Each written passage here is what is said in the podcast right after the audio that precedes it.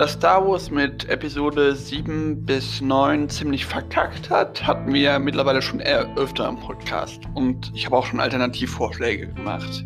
Für das könnt ihr gerne mal in einer anderen Folge die Tron-Fortsetzung schauen. Aber heute geht es darum, wie Disney auf ihre ganz eigene Weise versucht, ihre Scheiße wieder gut zu machen. Und es geht nämlich um die The Mandalorian-Serie. Ja. Äh, und damit herzlich willkommen zu Nerd Universum. Ich bin Finn und ihr seid hier beim besten Podcast über Filme, Serien und Bücher. Ja. Äh, äh, Mandalorian, das ist halt eine Serie, die nach Episode 6, aber noch vor Episode 7 spielt und es geht, ja, und wir verfolgen quasi einen Mandalorianer, den wir auch aus Clone Wars kennen. Der heißt äh, Din Djarin. Er ist ein Mandalorianer, arbeitet als Kopfgeldjäger und ähm, lebt ziemlich nach dem Weg der Deathwatch. Und er wird nach ein paar Folgen eigentlich für die ganze Serie von einem Wesen begleitet, das eigentlich drei oder vier Namen hat. Das Kind, Baby Yoda, Grogu, The, the Child. Ja, das war das Kind auf Englisch. Naja, ähm, und das ist halt ein kleines Kind, das, wie einer der Namen schon sagt, von Yodas Spezies abstammt. Es ist machtintensiv, rettet äh, den auch über die Serie mehrmals das Leben und wird von Imperium gejagt. Das sind die zwei Hauptcharaktere der Serie. Es gibt aber noch sehr, sehr viele Nebencharaktere. Äh, unter anderem sehen wir auch Ahsoka aus Clone Wars wieder, die mittlerweile auf der Jagd nach Spawn aus Rebels zu sein scheint. Und äh, Bo-Katan, eine der, ich glaube, ihr Spezialeinheit heißt Nachteulen die auch äh, ja, die Mandalore wieder zurückerobern wollen. Dann sehen wir auch äh, Boba Fett als alten Bekannten wieder, der quasi so ein bisschen sein eigenes Kopfgeldjägergeschäft betreibt, nachdem er ja sein den Salak überlebt hat äh, und wir sehen, wie er seine Rüstung wieder bekommt. Er wird übrigens auch eine eigene Serie kriegen, an die, die es nicht wissen. Da geht es quasi darum, wie Boba Fett Jabbas altes äh, Verbrechersyndikat übernimmt und ja, Scheiße macht. Da sehen wir aber auch viele neue Charaktere. Ein Beispiel dafür wäre Cara Dune, die ist ein Ranger der neuen Republik. Das sind quasi Polizeispezialeinheiten, die irgendwie alles können und hilft Mando mehrmals, ähm, ja, mehrmals in der ganzen Serie. Äh, das ist auch, und äh, wir sehen auch noch den großen Antagonisten der Serie, Morph Gideon. Das ist ein alter imperialer Morph, ähm, der quasi das Darksaber hat und wo impliziert wird, dass der mal die ja, Mandalore in Mandalore eingenommen hat.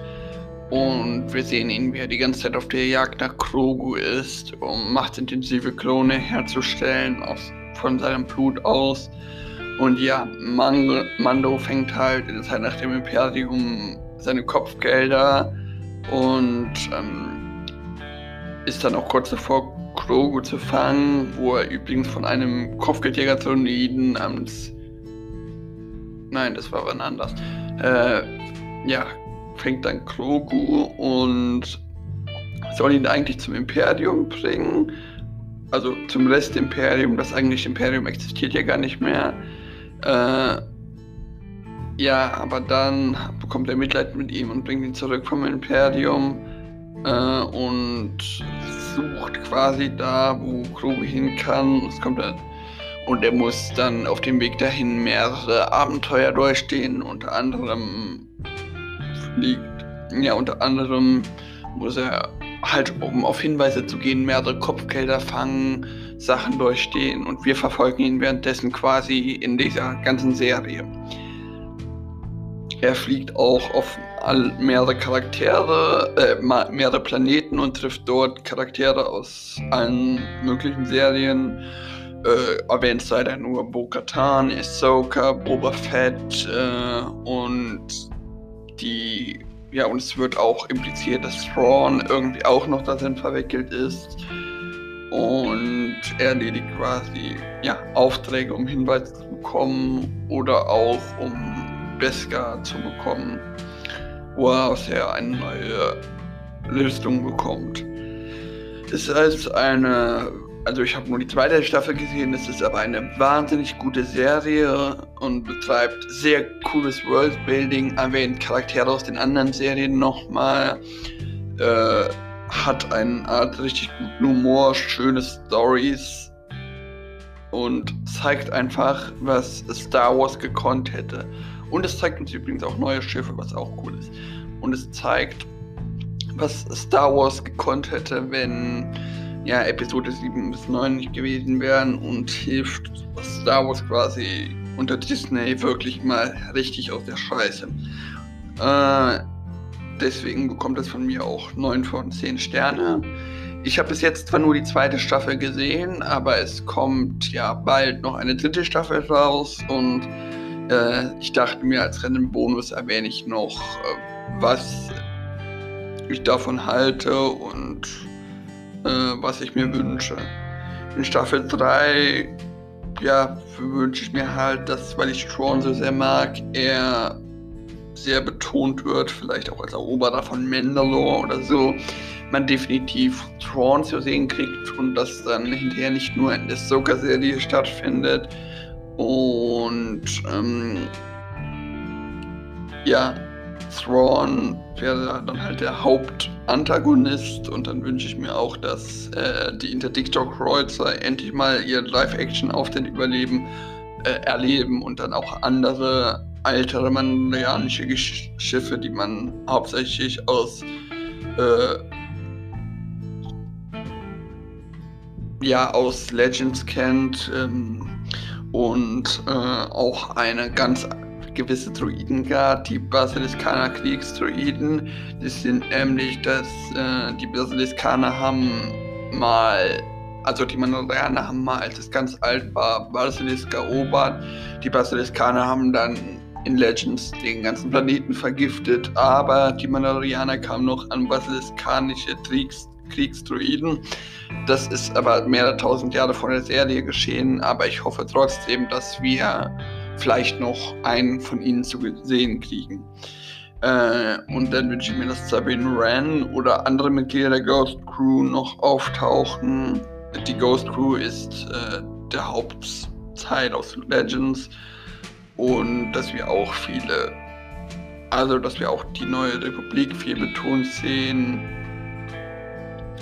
und äh, Chantila oder Coruscant vielleicht in, als Worldbuilding gezeigt werden und wir sehen, was äh, nach dem Geschehen ist. Und mandalorianische Kultur und die Death Watch, die könnte uns auch noch näher gesagt, äh, gebracht werden. Und dass wir auch äh, vielseitig noch viele Mandalorianer mit unterschiedlichsten Rüstungen sehen die verschieden geupgradet sind. Das haben wir in Staffel 2 auch schon gesehen, aber ich wünsche mir, dass das noch steigert, gesteigert wird und dass wir vielleicht auch in Staffel 3 eine komplette Rückeroberung von Mandalore erleben. Äh, und ja, was wünscht ihr euch von der nächsten Staffel? Das könnt ihr wie immer entweder in der Podcast-Frage, das ist die Frage für die Spotify-Hörer unterm Podcast, oder auf Instagram, der Link ist in der Videobeschreibung äh, in der Podcast-Beschreibung beantworten.